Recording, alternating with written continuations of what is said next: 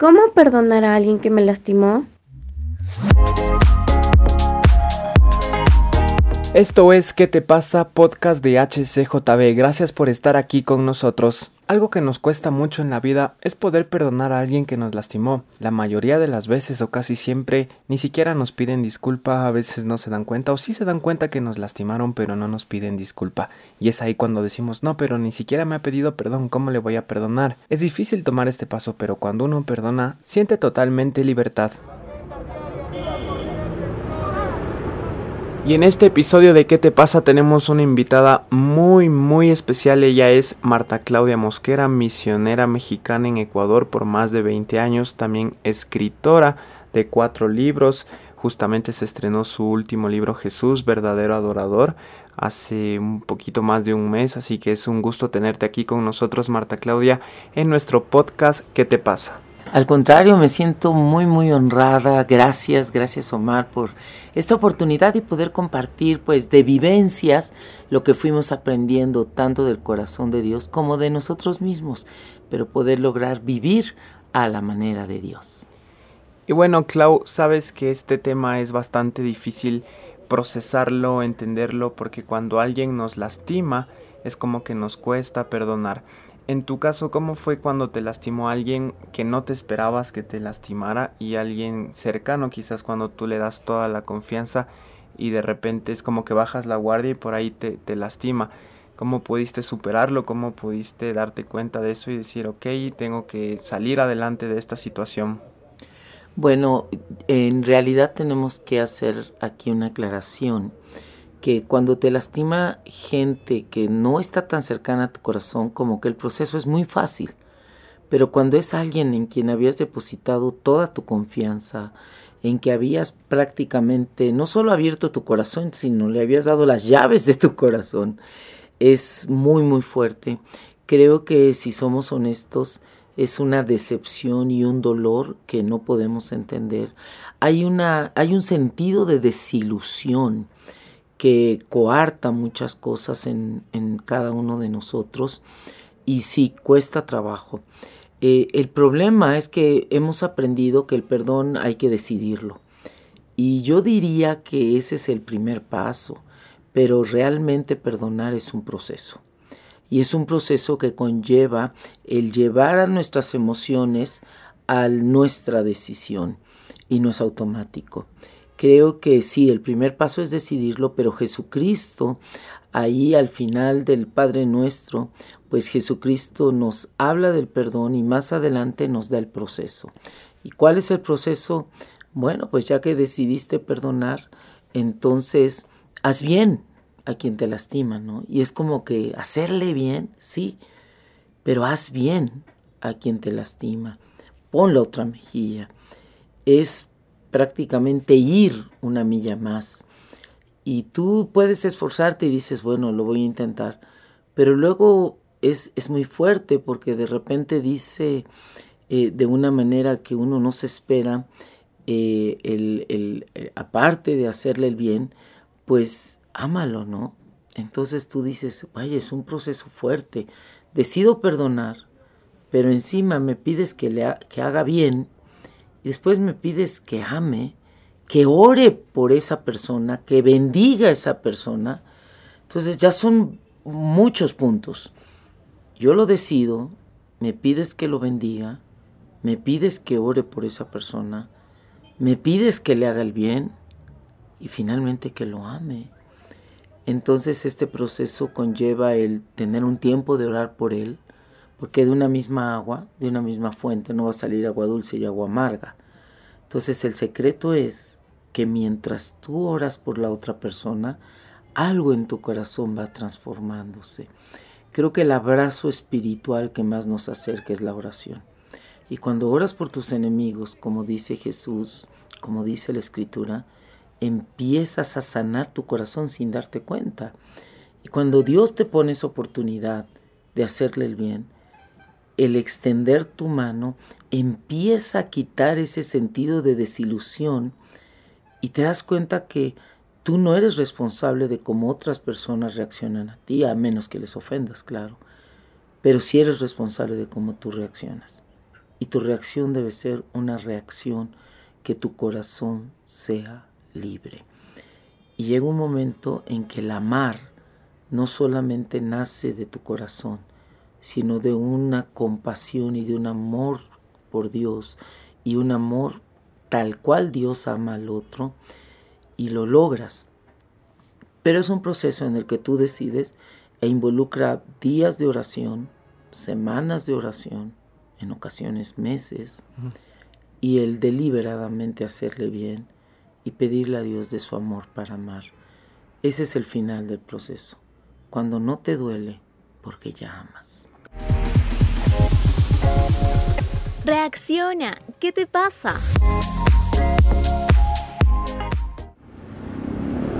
Y esto de la libertad creo que también es algo muy muy claro porque cuando nosotros no perdonamos, nosotros mismos estamos como que encadenados a eso, aferrados a eso y no sentimos una libertad. Entendiendo todo este proceso y el primer paso que es perdonar y luego orar y, y se transforma, tiene fruto, ¿no? Que es amar, que ya no hay dolor. ¿Qué pasa cuando queremos perdonar pero nosotros mismos es como que luego por dentro decimos, no, o sea, fue tanto el daño que me hizo que no, no quiero perdonar y ni siquiera me ha pedido perdón, porque también está esto, ¿no? Que creo que podría ser hasta parte de, del orgullo o parte de lo que uno está tan decepcionado que dice, mira, esta persona me hizo mucho daño y ni siquiera me ha pedido perdón, entonces, ¿yo por qué voy a perdonarle? ¿Cómo trabajar eso? ¿Cómo explicar y hacer entender que ese perdón es primero para nosotros es el bienestar nuestro y luego obviamente el de la otra persona, pero es por nosotros que debemos perdonar. Yo creo que aquí el mejor ejemplo es una costumbre que tenían en la época de los romanos, que cuando una persona deliberadamente mataba a otro, pues la pena de muerte era que le descubrían el, dorso y le amarraban literalmente al cuerpo del que él mató, es decir, aunque suene muy fuerte, el cadáver del otro. Se lo amarraban a la espalda, desnuda, desnuda, desnuda, contacto, y lo lanzaban al, bueno, no lo, lo, lanzaban, lo corrían hacia el desierto. Recuerda que las ciudades antiguas estaban amurallados. Uh -huh. Entonces lo sacaban y ya no tenía derecho de regresar por cuanto era un asesino. Entonces, el cuerpo del muerto, imagínate con ese sol y, y, y, el contacto que mantenía la humedad, el cuerpo del muerto se empezaba pues a pudrir uh -huh. y esta putrefacción empezaba a pasar al cuerpo del, del que estaba vivo, vivo. Uh -huh. y hasta que lo enfermaba y lo mataba. Y era una muerte peor porque era una muerte lenta que te estaba pudriendo.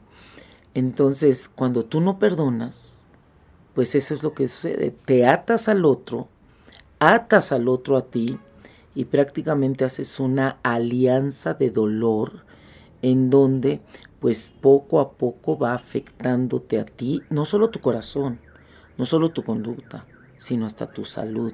De hecho, de ahí viene el dicho de que, oye, me estás cargando a mí el, el muertito, uh -huh. de, de esta costumbre romana por un lado. Y por otro lado, cuando Jesús dice literalmente que cuando no seas bien recibido en una ciudad, Él se refiere a un ministerio, cuando vas a predicar, y no seas bien recibido, que te sacudas los pies y salgas. Si te bendicen o si eres bien recibido, pues que bendigas y dejes paz. Este sacudirse los pies es prácticamente no quedarte con ofensas. Mm. Si alguien te ha lastimado, sacúdete, no los pies, el corazón. sacúdete el corazón y no te muevas de ahí sin sacudirte el corazón. Y no cedas tu derecho. Yo tengo derecho a que le doy al otro el derecho de ofenderme. Uh -huh. Si la otra persona me lastima, yo puedo decir, bueno, tengo dos opciones. Hacerme el, el, el, que tengo tal vez el derecho de decir sí, me ofendió, uh -huh. o decir no, yo, es mi derecho sentirme ofendido. Uh -huh. El otro me ofende, pero mi derecho es recibir la ofensa. Uh -huh. Y decido no recibirla. Uh, mi derecho a ser ofendida no lo cedo al otro. Así es que mi corazón es un cofre mejor que de oro o de diamante que quiero cuidarlo. Y la mejor manera de cuidar ese cofre de oro es que no voy a meter basura. Mm. Y las ofensas son esa basura que te va lastimando. No acumules cupones emocionales que van a afectarte en el espíritu y en el cuerpo. El perdón es no cedo mi derecho a ser ofendido y al mismo tiempo cedo mi derecho de que te di la confianza y la rompiste, no importa. Yo decido caminar con libertad. Hay, personas que a veces dicen, no, yo no le voy a responder igual porque no somos iguales. No estoy tan segura. Creo que en ocasiones sí somos iguales en muchas cosas. Eh, y también nosotros ofendemos sin darnos cuenta. Y cuando Jesús dice, yo un día decía, Dios, ¿cómo es posible que tus misericordias sean nuevas cada mañana? O sea, ¿a poco somos tan, en México tenemos un dicho, ¿no? Como que tan guarines, tan, tan, tan absurdos, tan necios, tan, por decirlo de una manera jocosa, así como que medio tan torpes, que necesitamos misericordias nuevas cada día, o sea, te las agotamos en un día. Y fue muy fuerte porque yo tenía un sentir de que no, no, las misericordias que Dios tiene con nosotros nuevas, no es porque nosotros lo agotemos, es porque nos enseña a tener misericordias nuevas cada día. Es decir, no llevar la cuenta, como le explicó a Pedro. Si tú me has ofendido a mí, al perdonarte, cancelo esa deuda. Mm. Si me vuelves a perdonar en un mes, ya no te llevo la cuenta es cero kilometraje. Te vuelvo a perdonar, cero kilometraje. Entonces, yo creo que sí somos iguales a los demás, pero cuando decidimos perdonar, de alguna manera esa misericordia es una siembra para que cuando yo necesite ser perdonada, esa misericordia me sea dada. ¿Qué te pasa? Nuevo podcast de HCJB. Todos los martes tendremos un nuevo episodio.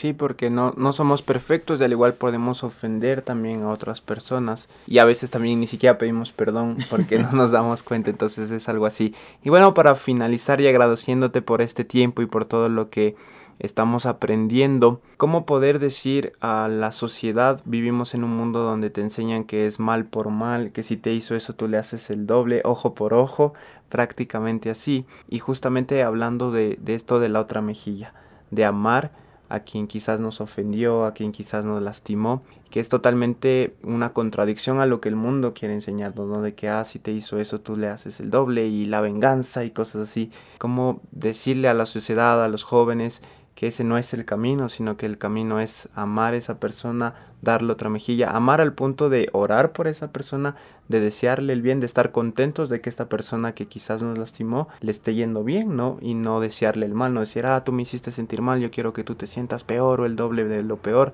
sino más bien desearle el bien. Yo creo que la primera es poner un espejo y descubrir nuestra humanidad, nuestra debilidad, nuestras limitaciones. Es descubrir que yo también eh, me equivoco, como, como platicábamos.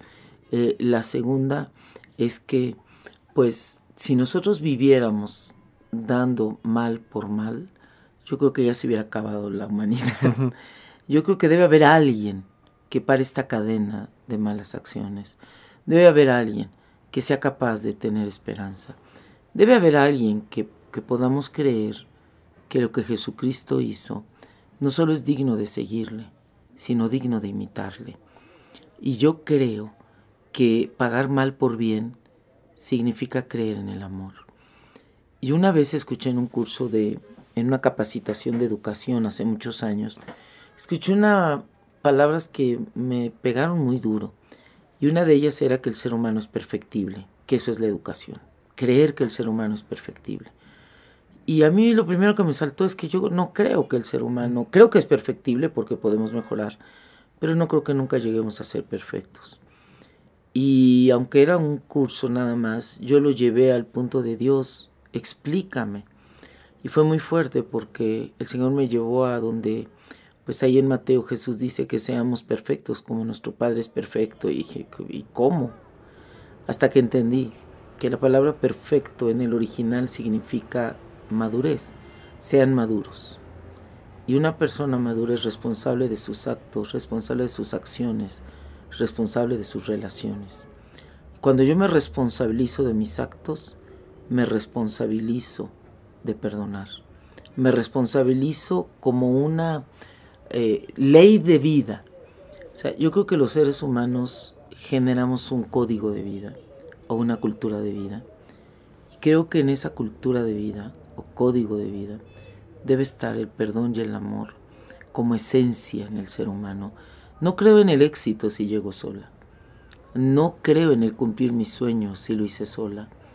Eh, no creo en ganar un trofeo. Creo que si tengo la capacidad de cumplir mi sueño con la gente que está a mi alrededor, es porque tuve la capacidad de perdonar. Tuve la capacidad de pedir perdón. Yo creo que la esencia del ser humano efectivamente no es buena, por eso necesitamos a Jesús. Pero creo que la esencia del amor es buscar el ser perfectible, el mejorar. Y yo invito a todos a que si especificamos que la única ley sobre el cristiano es el amor, me lleva a amar a quien me ofende, me lleva a amar a quien me defraudó y me lleva a amar aún aquel que dejó cicatrices en mi corazón. Creo que la esencia del amor es el perdón. Creo que, que la única vida digna es la que aprendió de la humildad. Cuando Jesús dice, aprendan de mí, que soy manso y humilde de corazón. La mansedumbre no es ser, no es ser débil. La mansedumbre es que eres tan fuerte que cedes tus derechos. Ese derecho a reclamar, ese derecho a exigir, lo cedes. La mansedumbre es que, sabiendo quién eres, eres capaz de hacerte un lado para que brille otro. La mansedumbre es ser enseñable. Es aun si te han lastimado, quizás hasta dejarte humillar si va a ser bien para, para alguien. Es mansedumbre. Y la humildad es totalmente dependencia de Dios. Yo creo que si volvemos al principio de vida y aprendemos de Jesús como sociedad a ser mansos y humildes de corazón, no estaremos sufriendo las consecuencias que hoy vivimos de guerra, guerras, de, de asaltos, de violencia, y de resolver el hambre de una manera agresiva. Creo que no hay amor si no hay perdón. Y creo que no podemos terminar el proceso del perdón sin la esencia del amor. Dios es amor. Vive para perdonar y enseñarnos a perdonar.